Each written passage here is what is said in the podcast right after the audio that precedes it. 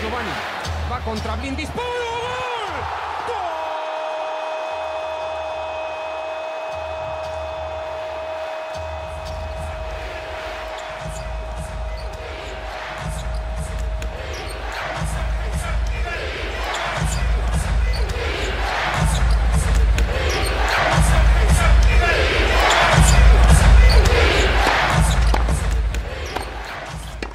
Bienvenidos una vez más a su podcast de Sports MX Radio. Yo soy Jesús Javier y es un gusto estar otra vez con ustedes. De nueva cuenta tenemos a César Vargas, que es uno de nuestros conductores favoritos. ¿Y cómo está César? ¿Qué están nuestros escuchas? ¿Qué hay? Pues buenos días, buenas tardes, buenas noches a todos, dependiendo de cómo nos estén escuchando. Un gusto estar aquí otra vez y pues aquí con un tema que esperemos les interese o que sea de su agrado.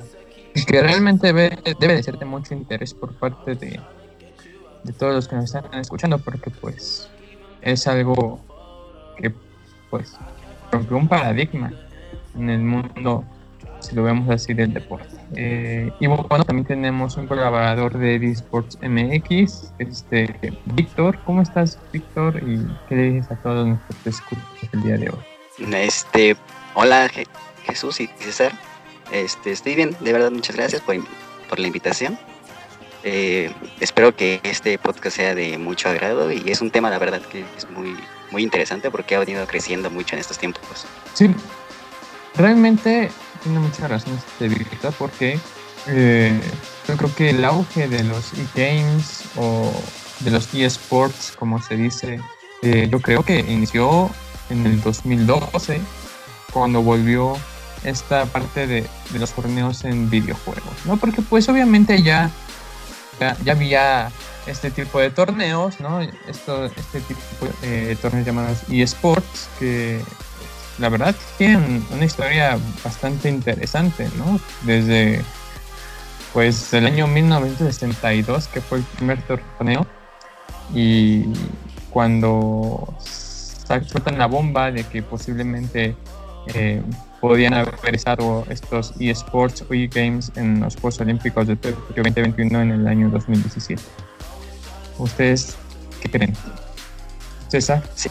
¿qué opinas? De como tal de los eSports, pues me parece una cuestión interesante, ¿no? Que algo que en un inicio era una forma pues de recreación o de ocio, hoy en día ya se convirtió en una competencia como tal, sólida a nivel mundial y que tiene una ventaja increíble por sobre casi todos los demás deportes, que es el simple hecho de que lo puedes jugar desde tu casa, lo único que necesitas es una consola, un muy buen internet y realmente estás prácticamente del otro lado. Pero claro, o sea, como todo deporte también conlleva un entrenamiento y horas de práctica, ¿no? Para el dominio de estos llamados eSports. De hecho es algo que he estado revisando y me parece muy muy interesante, ¿no? En, en, lo que he revisado, pero pues ya más adelante iremos viendo esta parte, ¿no? De lo que es el entrenamiento para un participante de eSports. Vic, ¿tú qué opinas sobre este tema? Este, eh, como dices, César, es un, tema que es muy interesante. Como lo dije al, principio, ha ido evolucionando y ha ido creciendo exponencialmente, incluso en los negocios, desde, desde empresas que ya están haciendo patrocinios y le dan los, el, el, dinero a los equipos para poder seguir en, entrenando y, y siendo mejores. Y como dijiste, en 1972 eh, fue cuando comenzó todo esto. De hecho, el nombre del juego con lo que inició se llama Space War. De hecho, lo hicieron en la uni Universidad de, de, Stanford y su premio fue un año de suscripción a la revista de Rolling Stone. Entonces, ya desde ese tiempo se venía trabajando este tipo de e-games o e-sports. No, sí. imagínate, me imagino ahorita los, si están todavía vivos o pendientes del mundo de los, los que participaron en esas fechas, ahorita ver los premios que se ganan, ¿no? Por millones por irte a jugar y ellos solamente ganaron una suscripción a Rolling Stone. No, y no solo es eso, César, sino que también reciben un pago mensual. O sea, está increíble, ¿no? Todo lo que. cómo ha evolucionado este, este tipo de deporte, si lo podemos llamar así, ¿no? Porque, pues. Eh, Kovac, que es el encargado del Comité Olímpico Internacional, dijo que, pues, para para los Juegos Olímpicos no, no es una es una disciplina que, se pueda eh, meter por el momento, ¿no? Porque, pues, según este Kovac, dice que eh, el requerimiento físico es muy importante para que estén en los Juegos Olímpicos, ¿no? Por eso también vemos la incursión de los, mm, pues, de los juegos extremos, por así decirlo, que son los, que es el skateboarding, el surf, el BMX y próximamente el parkour entonces, por esa razón no entran a, los Juegos Olímpicos los E-Games en Tokio 2020. Aunque hubiera sido una gran, una gran aportación porque incluye a muchísimos jóvenes que igual podrían haber eh, eh, visto pues las diferentes disciplinas deportivas, ¿no? Aunque, aunque cabe recalcar que como, va a pasar con el parkour, eh, va a haber una va a haber partes de exhibición de esas diferentes disciplinas que están buscando que se registren como disciplinas olímpicas. Pues sí, efectivamente es, es esta parte, ¿no? El requerimiento, pero pues ahora sí en lo que he estado investigando, o bueno, en lo que he estado revisando de acuerdo con los eSports, si nos vamos a la parte de requerimiento físico, pues yo creo que sí pudieran tenerlo los e-games, bueno, bueno, los eSports, perdón, ¿Por qué? Porque hay un desgaste hacia lo que son los el túnel carpiano de las de ambas muñecas, más en específico la muñeca que usa la parte del mouse. También vamos a tener daño en la parte de lumbares, es decir, si no tenemos un entrenamiento que se que mantenga estas dos partes de la manera más óptima, pues va a haber un desgaste, ¿no? Inclusive porque las partidas llegan a durar no 10 minutos, no 5, o sea, llegan a durar horas me parece que han durado hasta 8, si no es que 10 o 16 horas. Recuerdo mucho que, por ejemplo, en Corea, donde fue el gran boom gracias al juego de StarCraft eh, por parte de Blizzard, ahí los, los torneos son larguísimos, son prácticamente dos, tres días de torneo en los cuales pues son partidas extremadamente largas porque los competidores son muy buenos, están a muy buen nivel y entonces llegan a durar de 30 minutos a 4 horas en ese juego. Entonces ahí los diferentes juegos llegan a durar ese promedio de 1 a 10 horas estando en plena competición. Y eso es lo que pues el requerimiento yo creo que se cumple perfectamente. O sea, no sé tú, pero 10 horas sentado, continuo y haciendo una misma acción, es bastante pesado y bastante desgastante en cierta medida.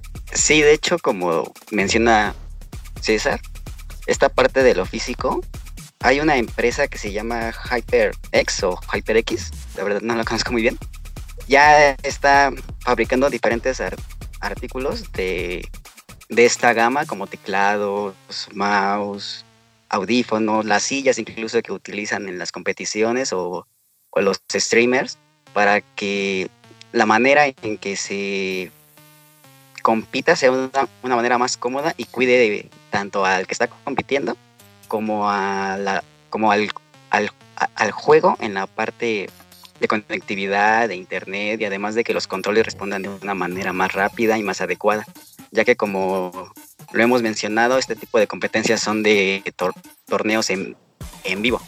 O sea, están compitiendo en el mismo momento. Entonces, si una de esas partes falla, tanto el teclado, los, o el mouse, incluso las, las consolas, entonces sí afectaría demasiado en la, en la competición. Eh, sí, claro, o sea, de que afecta, afecta, ¿no?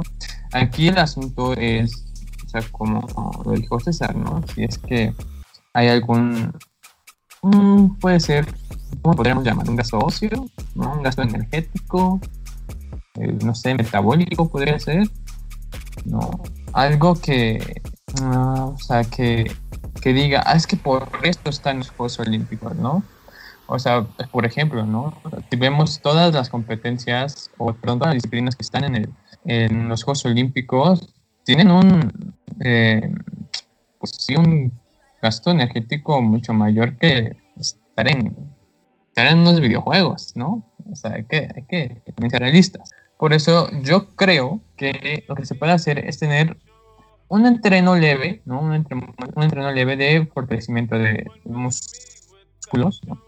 Para que así pudiesen entrar a los juegos, ¿no? A la competencia. No sé qué ustedes opinan en ese sentido. Este, sí, claro, de hecho eso es, bueno, ha ido evolucionando tanto que incluso hace como seis días estaba viendo una entrevista de un psicólogo que tiene una residencia para estos jugadores. Y él lo que hace es tanto darles el apoyo psicológico y físico y además de todo esto les da el estudio, les da la estancia y les da un cuidado a, a estos jugadores. Y, imagínate ya para que tanta gente esté invirtiendo en esto como para crear una residencia para gaming, es algo que está creciendo mucho y la verdad no creo que esté muy muy lejos de participar en unos Juegos Olímpicos. No, o sea, no, no está lejos de participar en unos Juegos, eso es seguro, porque como nos dijo eh, ¿no? Eh, quien dirige en la cuenta Competitivo Internacional, pues es algo que involucra mucho a los jóvenes, ¿no? Entonces, por esa, por esa razón, tienen que ver cómo van a incluir los Juegos Olímpicos, perdón, cómo van a incluir eh, los eSports a los Juegos Olímpicos, ¿no? Porque pues ese es un requisito, ¿no? El que les dije es un requisito para que las disciplinas puedan entrar a, los Juegos Olímpicos. Pues ya ven que en algún momento se pensó que, el béisbol no, no daba el mismo gasto energético que, que, otros, que otras disciplinas deportivas, ¿no? Por eso 32 años se alejó de los Juegos Olímpicos, ¿no? Entonces hay que tener ese antecedente por ahí para que para que pues puedan manejar toda esta parte y puedan incluir a los, los eSports a, a, la competencia olímpica. Bueno, si lo vemos por ese lado, es muy probable que no entre los eSports. Si lo vemos de ese lado del gasto. ¿Por qué? Porque yo lo asemejo más hacia la parte de lo que sería el ajedrez, ¿no? O sea, el ajedrez es muy competitivo, es muy desgastante en la cuestión psicológica mental, pero en los términos que maneja el Comité Olímpico Internacional, que es esta parte del desgaste físico, pues es mínimo, ¿no? Y si nosotros lo vemos hacia los diferentes tipos de eSports que pueden ser los juegos que implican juegos de pelea, juegos de estrategia, etcétera, el desgaste es como un, yo creo que es ser similar al de un ajedrecista. ¿Por qué? Porque estás en todo momento pensando qué es lo que va a hacer el otro. ¿Por qué? Porque uno de, de acuerdo con la FEMES, la Federación Mexicana de eSports, este, un requisito para ser un considerado juego de competencia o eSport es justamente que no haya una cuestión de azar, ni tampoco que se compita contra una inteligencia artificial, tiene que ser persona contra persona. Y eso es lo que lo hace tan complejo al ajedrez y es lo que hace tan complejo a estos juegos que son competitivos.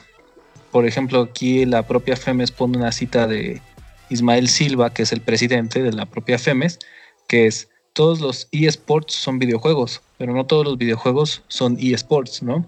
Entonces también como que cabe aclarar qué es lo que es un eSport y por qué tal vez no puedan entrar en los Juegos Olímpicos. Es por este lado, porque el desgaste físico está, ¿no? O sea, el desgaste hacia lo que es la lumbar, hacia mantener una postura pues de sentado no sé ustedes, pero si recuerdan sus horas de clase, pues es muy desgastante, ¿no? Es una friega estar ahí, o sea, solo dos horas y ya te quieres mover, ¿no? Entonces, ahora imagínense ese mismo desgaste, pero aparte teniendo que hacer movimientos finos con una coordinación de tu mano y de tu ojo, ¿no? O sea, porque yo lo que vi justamente para empaparme de este tema, pues fueron competencias, ¿no? Pero no enfocándome en lo que se veía del juego, sino enfocándome en, la, en las posturas de, los competidores como tal, lo cual es muy difícil de encontrar, porque pues lo importante es lo que pasa en el juego, ¿no? Sin embargo, las posturas, muchos de ellos, pues están en tensión constante. O sea, si tú los ves, es una postura en la cual eh, tienen que estar prácticamente encima del teclado, su cabeza o bueno, su rostro está muy cerca a veces de la pantalla y están en friega, están hablando, están haciendo los comandos con mouse, con teclado y son rapidísimos. O sea, no hombre, yo si me pusiera a jugar con ellos, yo creo que en cuanto entro ya estoy muerto y tengo que estar, estar respawmeando cada, pues cada vez que entro, ¿no? Porque me van a estar mate y mate. Entonces, esa velocidad que ellos generan, pues yo lo veo como que, que no se obtiene, ¿no? O sea, no se obtiene de, de un día para otro. Entonces, es muy probable que no entre por ese sentido del gasto energético, porque pues es lo que digo, ¿no? Esto es muy similar al ajedrez. Son horas muchas veces de estar sentado tratando de superar a una persona. No estás tratando de superar un objeto o algo artificial. Es otra persona que está buscando contrarrestar lo que tú hagas, ¿no? Entonces, por ese lado puede ser que tarde o que realmente de manera definitiva no entre los eSports a Juegos Olímpicos, porque no hay un gasto energético como por ejemplo en el atletismo, en el béisbol que ya entró, en el karate, en box, etcétera. Pero de que hay desgaste, hay desgaste. Eso es una realidad. Sí, o sea, eso es seguro, pero eh, o sea, realmente creo que estarían perdiendo eh, los organizadores de los Juegos Olímpicos, el Comité Olímpico Internacional, muchísimo dinero de por medio, porque eh, pues los eSports son toda industria.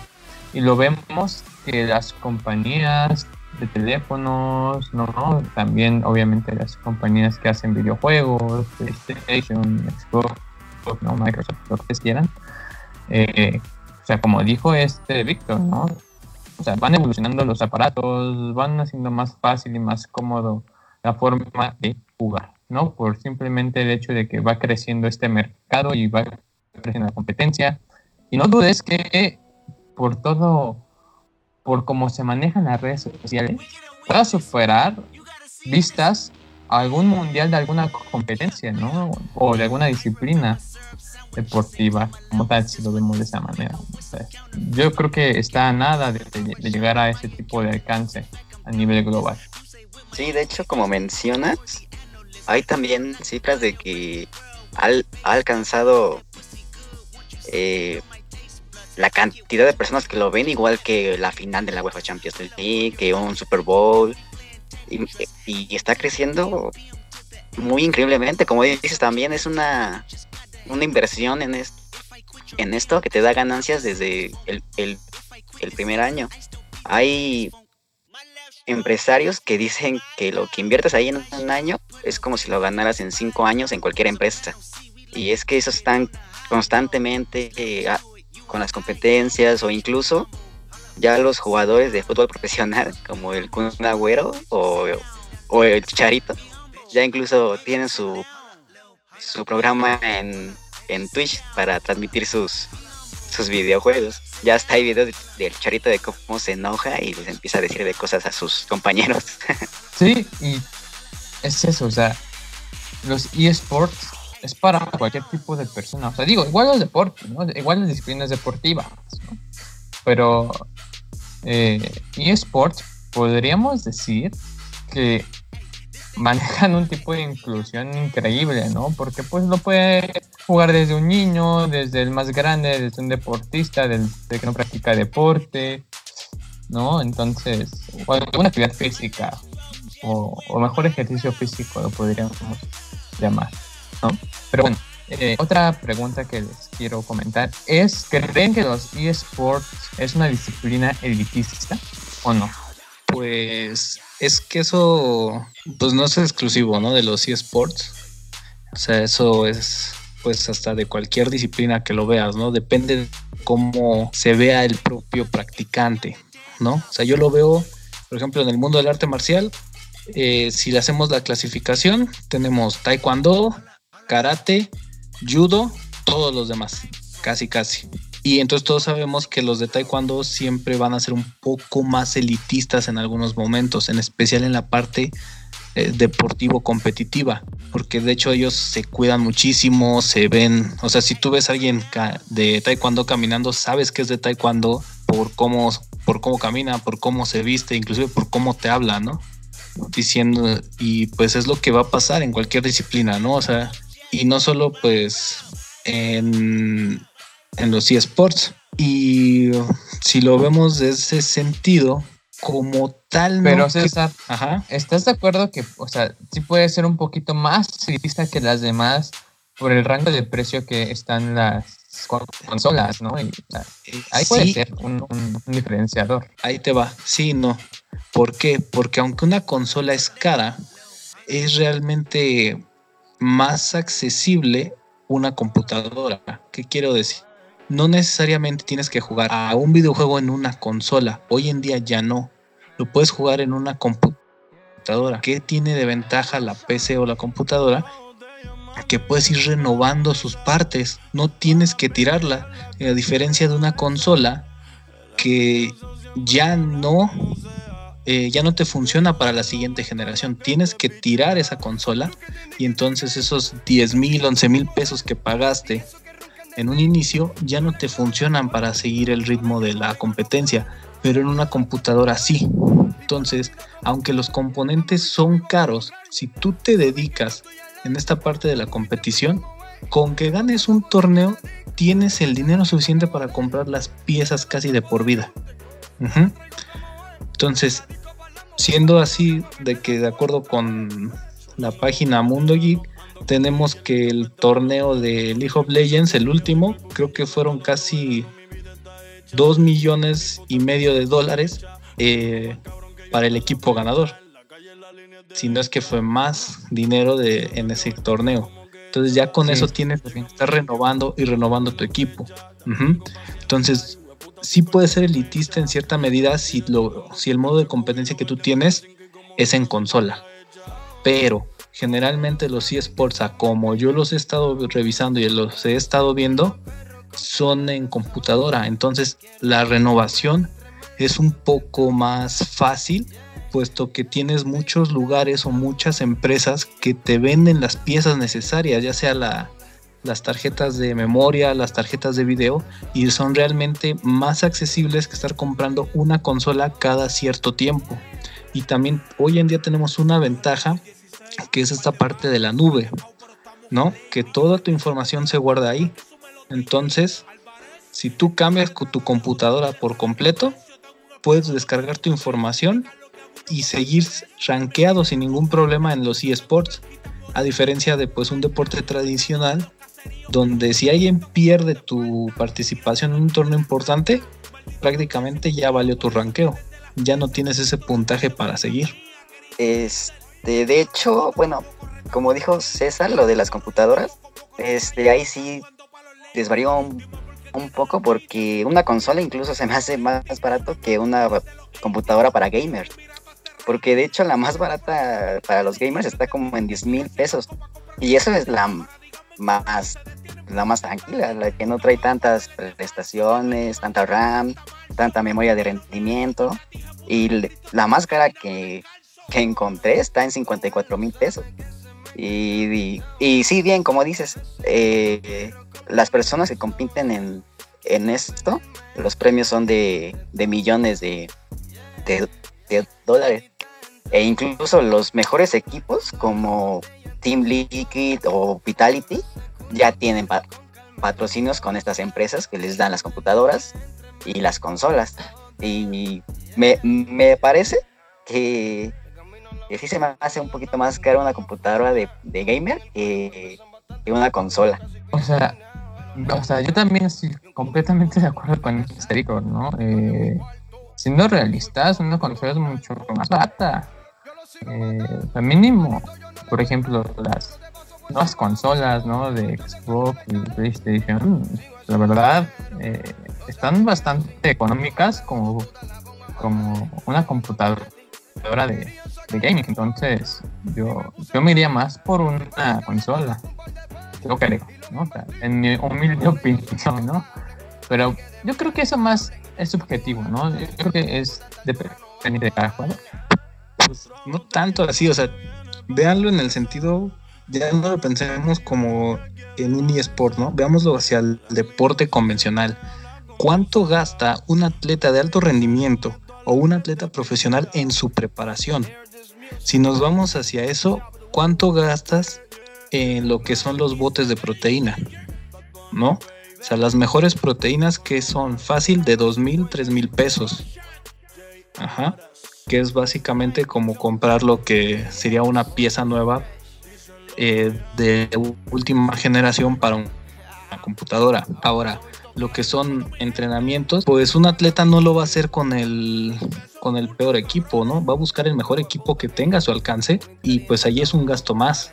Por ejemplo, en la cuestión de, de artes marciales, pues no vas a entrenar con cualquier, con unas espinilleras, por ejemplo, para practicar tu pateo, con unas espinilleras de fútbol, ¿no? Vas a practicar con unas espinilleras que están diseñadas para proteger tu espinilla y proteger tu empeine para no lastimarte, para no lesionarte, como lo que son las espinilleras Monster, ¿no? Entonces, ahí son, pues son bastante caras, ¿no? En el mundo de las Entonces, el gasto, obviamente, si tú quieres entrar al mundo de la competición, es muy alto.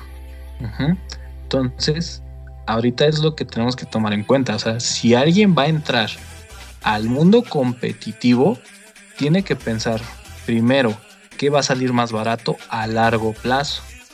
Ese es el punto. De sopetón tal vez te salga más barato lo que es el, la consola.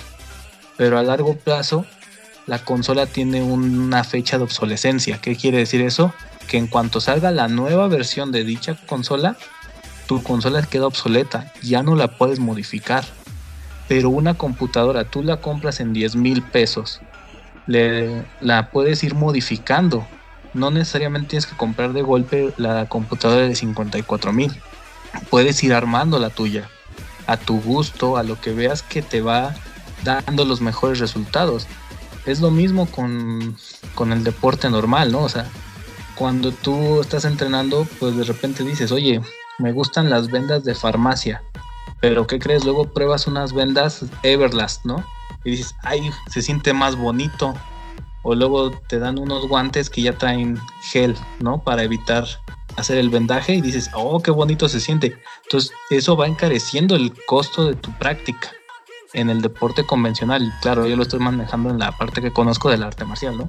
Entonces, eso va a pasar en cualquier otro deporte, ¿no? Hay deportistas que solo juegan, y Víctor no me dejará mentir, en el fútbol solo juegan con sus tenis Nike porque son los que te gustan y son los que están hechos prácticamente juego con los tenis Adidas porque son los chidos, con Puma, etcétera. Entonces, acá en el mundo del eSport tenemos que empezar a ver porque sí, la inversión inicial son 10, pero la vas a ir aumentando conforme ganes, ¿no? Los torneos te puedes ir con tengas. Y en especial ahorita que vamos a la FEMES, es muy probable que ellos para el mundo y puedas generar lo que son los resultados esperados por una federación, ¿no? Porque inclusive aquí tendríamos que tener el gasto hacia lo que es el internet, ¿no? Porque te tienes que estar fogueando y esa es una ventaja más de lo que son los eSports. El fogueo a nivel internacional es prácticamente a diario. Si tú encuentras la forma de entrar a un servidor latinoamericano, estás jugando contra toda América Latina, ¿no? O si logras entrar a un servidor norteamericano, estás contra Estados Unidos, Canadá y pues obviamente aquí con México. Si entras a un servidor que es europeo, te avientas contra toda Europa, contra toda Asia, etcétera. El fogueo es más rápido y es más continuo, no tienes que esperarte. Esa es una ventaja que tiene este deporte y que obviamente sí, vas a tener un inicial muy fuerte, pero que si logras dar resultados y les digo, ganas una pequeña copa mundial, pues ya por muy, muy, muy, muy feo que te vaya, de acuerdo con los datos que hemos recopilado y que yo también he revisado, pues te vas llevando 2.225.000 dólares, ¿no? Ya cuando te va mal, cuando fue una competencia, pues hay dos, dos. Si no, ahí podemos ir viendo. Y pues si vemos estos niveles de, de dinero que se gana, es lo que yo he visto en campeonatos mundiales de box, ¿no? O sea, Mayweather es lo que prácticamente gana Pacquiao. Bueno, ni siquiera Pacquiao gana eso, ¿no? Casi. O sea, no sé, deportista ahorita de fútbol ganando una competencia puede llegar a ganar eso sin patrocinio, porque eso es lo que es el premio total de patrocinio, sin patrocinio, ¿no? Entonces, yo sí veo, pero es estar cada una con la nueva, es reinvertir y mejorar tu equipo. Y otra vez vuelves a ganar, reinviertes y mejoras, reinviertes y mejoras. Y es más rápido, o sea, como lo dijo Víctor a un inicio, lo que tú inviertes en un año es lo que ganas en cinco en otra empresa, ¿no? Es realmente lo mismo, ¿no? O sea, lo que tú le invertiste en un año fregándote para poder estar al tope y lo ganas, al siguiente año lo puedes volver a hacer sin ningún problema, si le entras. Y sumarle todavía lo que ganan de patrocinio. Y por ejemplo, no, y además, sí. Ajá, todos los patrocinadores. y... no, sí, y además de los patrocinadores, que muchas veces, pues ellos les dan los equipos, les dan todo para que mejoren sus equipos, para que sean mejor, para que compren las mejores cosas, para que se, se, la pasen prácticamente entrenando, jugando. Por ejemplo, ¿no? los jugadores que, pues, eh, practican en FIFA, hasta los mismos clubes los, los fichan para que sean parte de su equipo en competición en eSports. Entonces, eh, tienen que recibir un pago. Así que es bastante interesante cómo se maneja a nivel global el dinero, los eSports, la competencia y lo podríamos decir la mercadotecnia hacia todo el mundo, ¿no? Porque o sea, a México en este ámbito está creciendo muchísimo y obviamente toda Latinoamérica y pues, ni se diga Europa, ¿no? Que muchas veces tienen consolas, tienen computadoras que en América, en el continente americano, no salen. Pues sí, efectivamente, eso es lo que pasa, ¿no? Pero pues recordemos que el boom de estos eSports, pues ni siquiera lo empezaron ni en América ni en Europa, ¿no? Fueron los, fue en Asia, con Japón, Corea los cuales empezaron a desarrollar toda esta parte de la competición hasta el, hasta el boom que es hoy en día, ¿no? Y pues sí, efectivamente, este mundo del eSports, miren, entre o no a Juegos Olímpicos, va a crecer, va a seguir creciendo, va a seguir dando de sí, porque los juegos que se utilizan para competencia son de los juegos que en algunos casos llevan desde los años 80, eh, pues en boca de todo mundo, ¿no? Como lo que son el más viejo que yo me acuerdo ahorita de los que revisé, pues es Street Fighter, ¿no? Desde Street Fighter 2 ha habido competencias. De desde Mario Bros. Inclusive, efectivamente, desde Mario Bros. Pero digamos que Mario Bros. hoy en día ya no entraría como un eSport porque las características ya no le dan, porque estarías enfrentando una inteligencia artificial, es decir, tiene patrones. Ajá. Pero en Street Fighter no, en Street Fighter es una competencia directa contra otra persona. Entonces, este juego desde los años 80 está dando de qué hablar. Hasta el día de hoy hay competencias de este, de este juego, ¿no?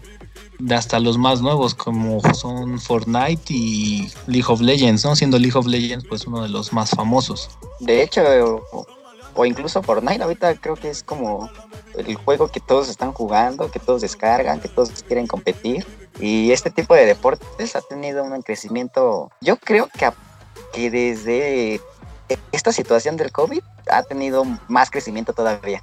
Porque incluso en la Liga MX, la de fútbol de, este, de, México, ya hicieron su, su primer torneo, la I-Liga MX, donde León fue campeón, ganó al América. Eso fue muy triste. Pero ya desde que estas ligas empezaron a hacer sus torneos en videojuegos, a través de internet, los jugadores estaban en sus casas, compitiendo entre ellos. Fue básicamente la misma liga, pero en videojuegos, en, en FIFA creo que fue. Y ya incluso hay competiciones mundiales de FIFA que están obviamente habladas por FIFA. Y, y también ganan como, como en los otros torneos millones de pesos. Sí, es eso, o sea, yo creo que. Es una bestialidad. Los deportes. Dale, dale. los deportes convencionales están quedando muy rezagados por los eSports en cuestión económica, ¿eh? O sea, creo que los eSports son un deporte muy consolidado a nivel económico y a nivel social. Más que la natación, ¿eh? Y aunque la natación sea eh, eh, una disciplina deportiva súper antigua, ¿no? O el mismo atletismo. Entonces, eh, esto que digo, yo creo que independiente si entran a, la competencia en los Olímpicos, eh, hay que, hay que ver ahí, hay que verlos ahí porque pueden dar alguna sorpresa, ¿no? Como, como por ejemplo Adidas los empieza a vestir, ¿no? Con una playera de su equipo, se empieza a regalar algunas cosas, ¿no? Entonces, o, digo, otra marca, ¿no? No solamente Adidas, pero que se me ocurrió en este momento. Pero sí, hay que, hay que tenerle mucho cuidado y mucho ojo a los eSports por todo lo que está haciendo a nivel global. No, pues es que como lo mencionábamos al inicio, ¿no? Los, los eSports tienen un alcance global, pues porque son muy inclusivos, ¿no? O sea, tú llegas, te compras tu consola, te plantas y puedes empezar a jugar. Pero pues también como que una parte oscura de, esta, de estos juegos pues es estarte aguantando, ¿no? A los a la gente que te está insultando en los chats, a la gente que te está insultando pues en la parte de ay, pues ahora sí que de las conversaciones, etcétera, que es como que otra parte que puede llegar a pegar en la psicología del practicante, ¿no? Del eSports, ¿no? Cuánto cuánto insulto puedes estar aguantando, ¿no? Es como si pusieras a los jugadores de la América a jugar eSports, ¿no? Porque ellos están acostumbrados a los insultos a no más poder y Víctor no me dejará mentir, ¿no? Que pues ahora sí que era de América sale a jugar a otro lado. ¿A poco no? No, yo, creo que de cualquier equipo y de cualquier disciplina deportiva están los insultos contra su adversario. Yo creo que más en el deporte de conjunto, no tanto en los deportes individuales. En el deporte de conjunto están mucho más, eh, eh, son como que mucho más apasionados o tienen mucha mejor, mucha mayor pasión los aficionados que en deportes individuales. Eso es lo que yo pienso. Eso sí, no, no lo voy a negar. O sea, ver una. ir a un partido de fútbol antes del COVID era un espectáculo total, ¿no? Por esta parte de, de todo el. de toda la fiesta que se arma. Víctor seguramente es parte de la. de la porra de la América y tiene tatuado su número de. de, de miembro, ¿no? Te digo. Sí, de hecho, ir a los estadios antes de esto era para que te desahogaras de todo. Ahí sacabas todo. Es como en la, lucha libre. No sé si han ido, hay, hay gritos, hay mentadas, hay, ahí la gente saca todo y los luchadores como que se acercan a eso y juegan con eso y están con la gente. Y es un espectáculo muy padre. Exactamente. Pero pues ahora sí que si lo vemos hacia los eSports es exactamente lo mismo, ¿no? O sea, lo último que vi fue una transmisión de justamente de League of Legends. No me acuerdo el, el torneo. Pero tenían gente a lo bestia. O sea, era como ver un partido de, no sé, América Pumas o América Chivas. Así, a, a tope. Porque ya tenían igual lo mismo. Ya prácticamente había barras en estos eSports. Entonces yo sí veo que que pues tal vez ni siquiera les convenga a los esports meterse al, a los Juegos Olímpicos porque ya solitos han generado una base de fans brutal, muy grande y pues ahora sí que que se va renovando, ¿no? Entre más avance la tecnología y entre más nuevas generaciones se alejan del deporte convencional, pues el eSport es una solución, ¿no? O sea, estos nuevas estas nuevas generaciones que ya prácticamente viven de, estar pegadas a una consola, entiéndase como el teléfono, que es su primer contacto, y ya después, pues se van a ir alejando, ¿no? Poco a poco de los deportes convencionales para generarse únicamente hacia lo que es el eSport. Y entonces tenemos que ahora ver esta parte, ¿no? De qué hace el deporte convencional para jalar a estas personas que se les están yendo a toda esta posible nueva generación que tal vez ya no tengamos a un Ronaldinho jamás, porque ahora ese Ronaldinho está en jugando League of Legends, StarCraft, Smash, Brothers, Street Fighter, etc. Entonces, eso va a ser muy interesante de ver aquí, de aquí a 15, 10 años, perdón, 15, 20 años. Ver qué es lo que le pasa al deporte. O sea, el deporte siempre va a existir, pero tal vez haya alguna modificación, haya algo que los empiece a generar como más esta parte, eh, o esta palabra en inglés, ¿no? El, el hype de que quieres estar ahí, ser parte de ese deporte, porque yo desde que recuerdo muchas disciplinas olímpicas, tú ves los estadios y son como 10 personas, ¿no? Y son los mismos cada cuatro años hasta que se retira el, el deportista, ¿no? Entonces eso es lo que yo creo que está rebasando mucho al, al deporte convencional, el eSport. El eSport es muy accesible y prácticamente lo puedes ver sentado en tu casa y hasta verlo en el momento que quieras, porque ya con estas nuevas, este, con el streaming, se queda grabado y lo puedes ver en otro momento, no necesariamente en vivo. Claro, pero estás de acuerdo que en vivo es otra cosa, ¿no? Lo vives de otra manera. Y no solamente eso, sino que imagínate en unos Juegos Olímpicos que puedas ir a ver a tu equipo favorito, ¿no? O a tu jugador favorito y que lo apoyes y que pues se vuelvan locos porque, no sé, mató, supongamos, al segundo mejor de todo el planeta o al tercero, ¿no? O que maten al mejor del mundo, ¿no? Es una teoría medio tonta, pero, pero pues obviamente en ese momento que estás presente físicamente ha de ser otra cosa que yo creo que ni siquiera los organizadores de los eSports se imaginan. Ni siquiera los del Comité ¿eh? Olímpico Internacional, ninguno. Yo creo que ninguno se imagina. No, pues efectivamente es muy diferente, ¿no? Estar ahí en ese momento, decir, oye, yo fui parte de ese instante, a decir, bueno, lo vi después, ¿no? Pero lo que yo me refiero es, la competencia queda grabada. O sea, yo no sé en qué otro lado puedes ver, por ejemplo, los Juegos Olímpicos de hace 30 años, 40 años. Esa es la ventaja que está teniendo el eSport, que vas a tener un recuento de todas esas victorias, de todas estas grandes derrotas. Pero fuera de algún documental o demás, no hay una forma de acceso simple a los Juegos Olímpicos, o sea, a estos Juegos Olímpicos de antaño, eso es a lo que me refiero, que tiene esa otra ventaja más, aparte de la pues de la historia del eSport va a quedar muy grabada realmente en la cabeza de muchas personas y que la vas a poder estar reviviendo. O sea, y es no de muchas personas de la humanidad completa, ¿eh? Perdóname, que ahora sí vas.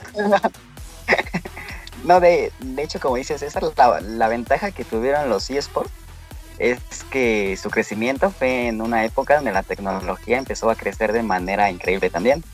Y, como dijiste, si buscas un, una competición de hace años, no la vas a encontrar, porque hace años no tenías para tener, para poder grabar esas competiciones. Y ahorita tenemos el Twitch de los eSports, que es la plataforma de streaming no, no, número uno para poder transmitir, para poder competir e incluso comenzaron con YouTube. Este, jugadores como Fernand Flo o Vegeta77 o Fede Lobo que comenzaron con YouTube ahí grabándose con los juegos de aventura como Resident Evil, Final Fantasy y así comenzaron con YouTube. Ya después se dio a conocer estos estas competiciones y que además había una plataforma para que las personas te pudieran ver en vivo y además, como dice César, que quedara grabado. Entonces ya lo puedes buscar y ver en algún momento la competición o a tu streaming favorito, como, como estuvo jugando. Bueno, chicos. La competencia, güey, ahí vas viendo todo eso. Los Ángeles. Estaría chido, ¿no? no bueno, no. Pero realmente. imagínense. Para aprender, ¿no? Las mejores, las mejores tácticas. Esto es eso específicamente solo lo he visto en otro deporte, que es el ajedrez. O sea, cuando tú te metes a este mundo del ajedrez, puedes encontrar archivos de competencias de hace más de casi 100 años, ¿no? Y puedes aprender las jugadas, estudiarlas, volverlas a retomar, inclusive resolver problemas que algún maestro del ajedrez no pudo resolver, pero que tú ya puedes porque tienes otra perspectiva. Y eso es lo que tiene de ventaja por ejemplo, ahorita el mundo del deporte convencional pues tiene tal vez esa pega de que no muchas veces se queda grabada la competición fuera de una grabación personal.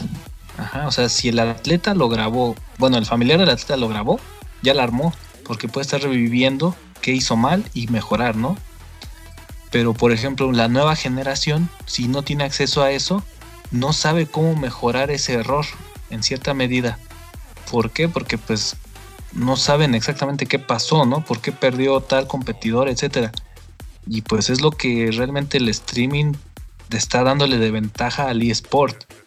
O sea, no sé ustedes, pero a mí me encantaría tener todas las grabaciones de todas mis peleas y de todas las peleas de algunos de los mejores peleadores del mundo, ¿no? O sea, por ejemplo, tener las peleas de, de Rocky Marciano, las, todas las peleas de Jack Dempsey, me impresionaría bastante para entender la evolución del box de manera completa, ¿no?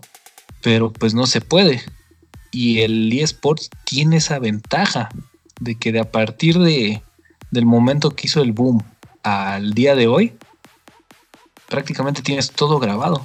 Prácticamente el grupo está reviviendo, retomando y ver qué está pasando, ¿no? O sea, cómo aprovechar el juego, ¿no? En su máxima capacidad. Y tú ponerte como, se, pues ahora sí que en ventaja por encima de los demás. Creo que tienes mucha razón.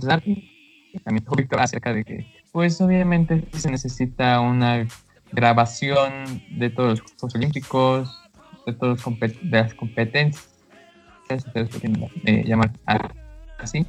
Em, pero eh, yo creo que ya está hecho, ¿no? Ya, ya lo pensó el Comité Olímpico Internacional y ya es un hecho, porque desde las Olimpiadas pasadas pudimos ver toda esta parte de streaming a través de marca Claro, de Claro Sports, en, en, su canal de YouTube en su página de internet, que podías ver eh, los Juegos Olímpicos ¿no?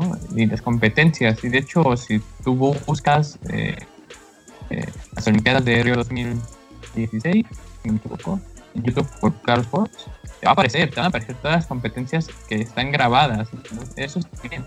De hecho, el Comité Olímpico Internacional le dio, le dio pues el derecho de transmisión de los Juegos Olímpicos y que realmente es muchísimo dinero lo que eh, valen unos Juegos Olímpicos para los derechos de transmisión a YouTube. Le dio eso para que eh, todo el mundo pueda ver los Juegos Olímpicos 2020 y de París 2024 en cinco años. No es cierto, en cuatro años, perdón. en cuatro años, ¿no?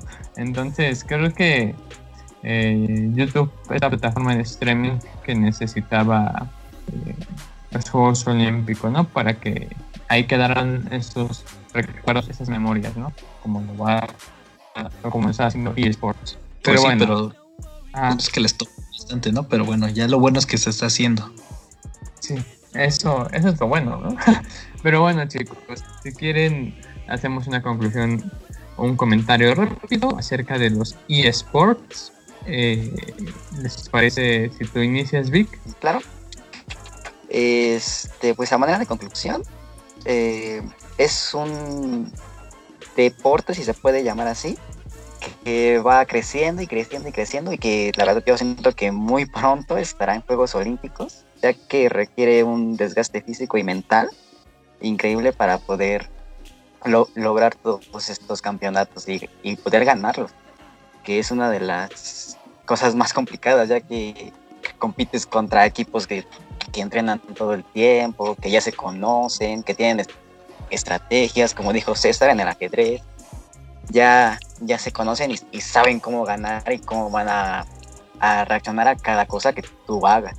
Entonces también por ese lado siento que va a estar muy cerca de Juegos Olímpicos. Y pues la verdad me gustaría mucho em, empezar eso. ya estoy pensando en comprarme mi consolita para empezar a jugar y empezar a transmitir. y espero pronto se me dé eso. Acuérdate de los compas, Víctor, cuando llegues ahí. Sí, ya los invito y ya cada quien tiene su consola. César, tu conclusión o comentario. Ah, ok. Estaba esperando a que me dijeras, pero bueno. Em, pues para concluir, pues efectivamente ya los eSports llegaron para quedarse y van a crecer, ¿no? Y este crecimiento no se va a detener hasta que o la industria del videojuego desaparezca, lo cual no va a suceder, o hay algo que lo reemplace realmente, ¿no? A los eSports.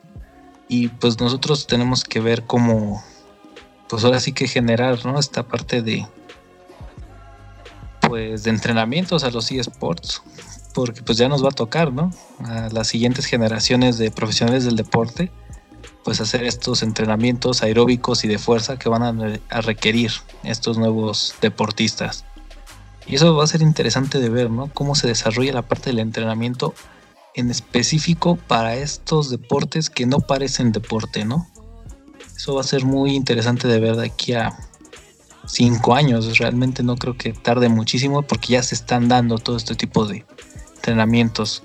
Pero solo queda ver que ya se tome como una cuestión pues más seria, ¿no? De lo que ya se está manejando hoy en día porque pues en México lo de eSports pues todo lo agarramos de broma, ¿no? Cuando a mí me dijeron, es que ya existe la Federación Mexicana de Videojuegos, yo dije, ay, ¿a poco sí? Y toma la que ya tiene hasta registro de CONADE, CODEME, y hay otras tres instancias internacionales que la reconocen, ¿no? Y pues sí, y muchos deportes aquí en México. organizada, ¿no? Que otras federaciones en México. Exactamente y apoyada, está mejor apoyada que muchas federaciones aquí en México. Y como dices, la organización pues es la mejor, ¿no? Aunque creo que su página ahorita está teniendo problemas. O tal vez mi, mi dispositivo en el que la vi no me no, no aguantaba las imágenes, no sé. O tal vez es que utilicen más el Facebook, no, no estoy seguro, pero pues ahí sí. Si alguien de la FEMES nos escucha, pues chequen su página, ¿no? No la dejen caerse. Y pues sí, ahora sí nos queda que disfrutar los Sea Games. Chance de aquí a unos años ya no veamos solo el, la Liga MX, sino veamos, no sé, competencias de League of Legends, de Call of Duty, o como en Corea, ¿no? Las de StarCraft, en, lugar de un partido. Lo cual sería bastante divertido de ver. Sí, bastante divertido. De hecho, eh, TV Azteca, a, través de su plataforma, eh, hizo, si no me equivoco, pues otra plataforma o, una subplataforma que se llama. Eh, ¿Cómo se llama? ¿Tú sabes cómo se llama, Víctor?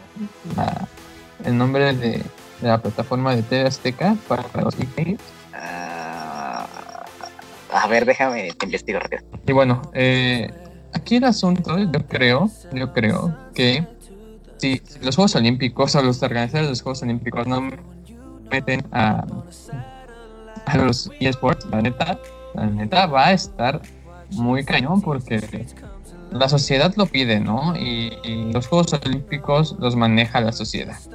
Así que ni modo, ¿no? Así aunque no le guste a, a este Thomas Bach, se friega y lo va a tener que aceptar en algún momento, ¿no?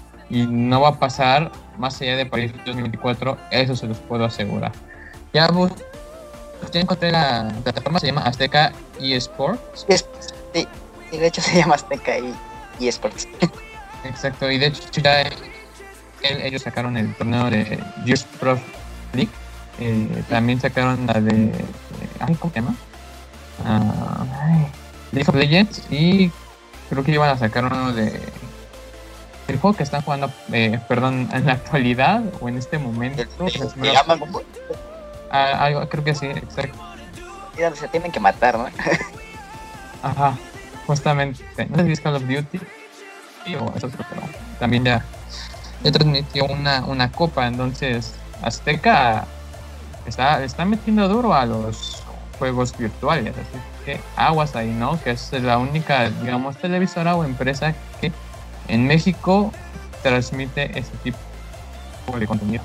Y bueno, eh, si no tienen algo más que agregar, pues acabamos este, este episodio.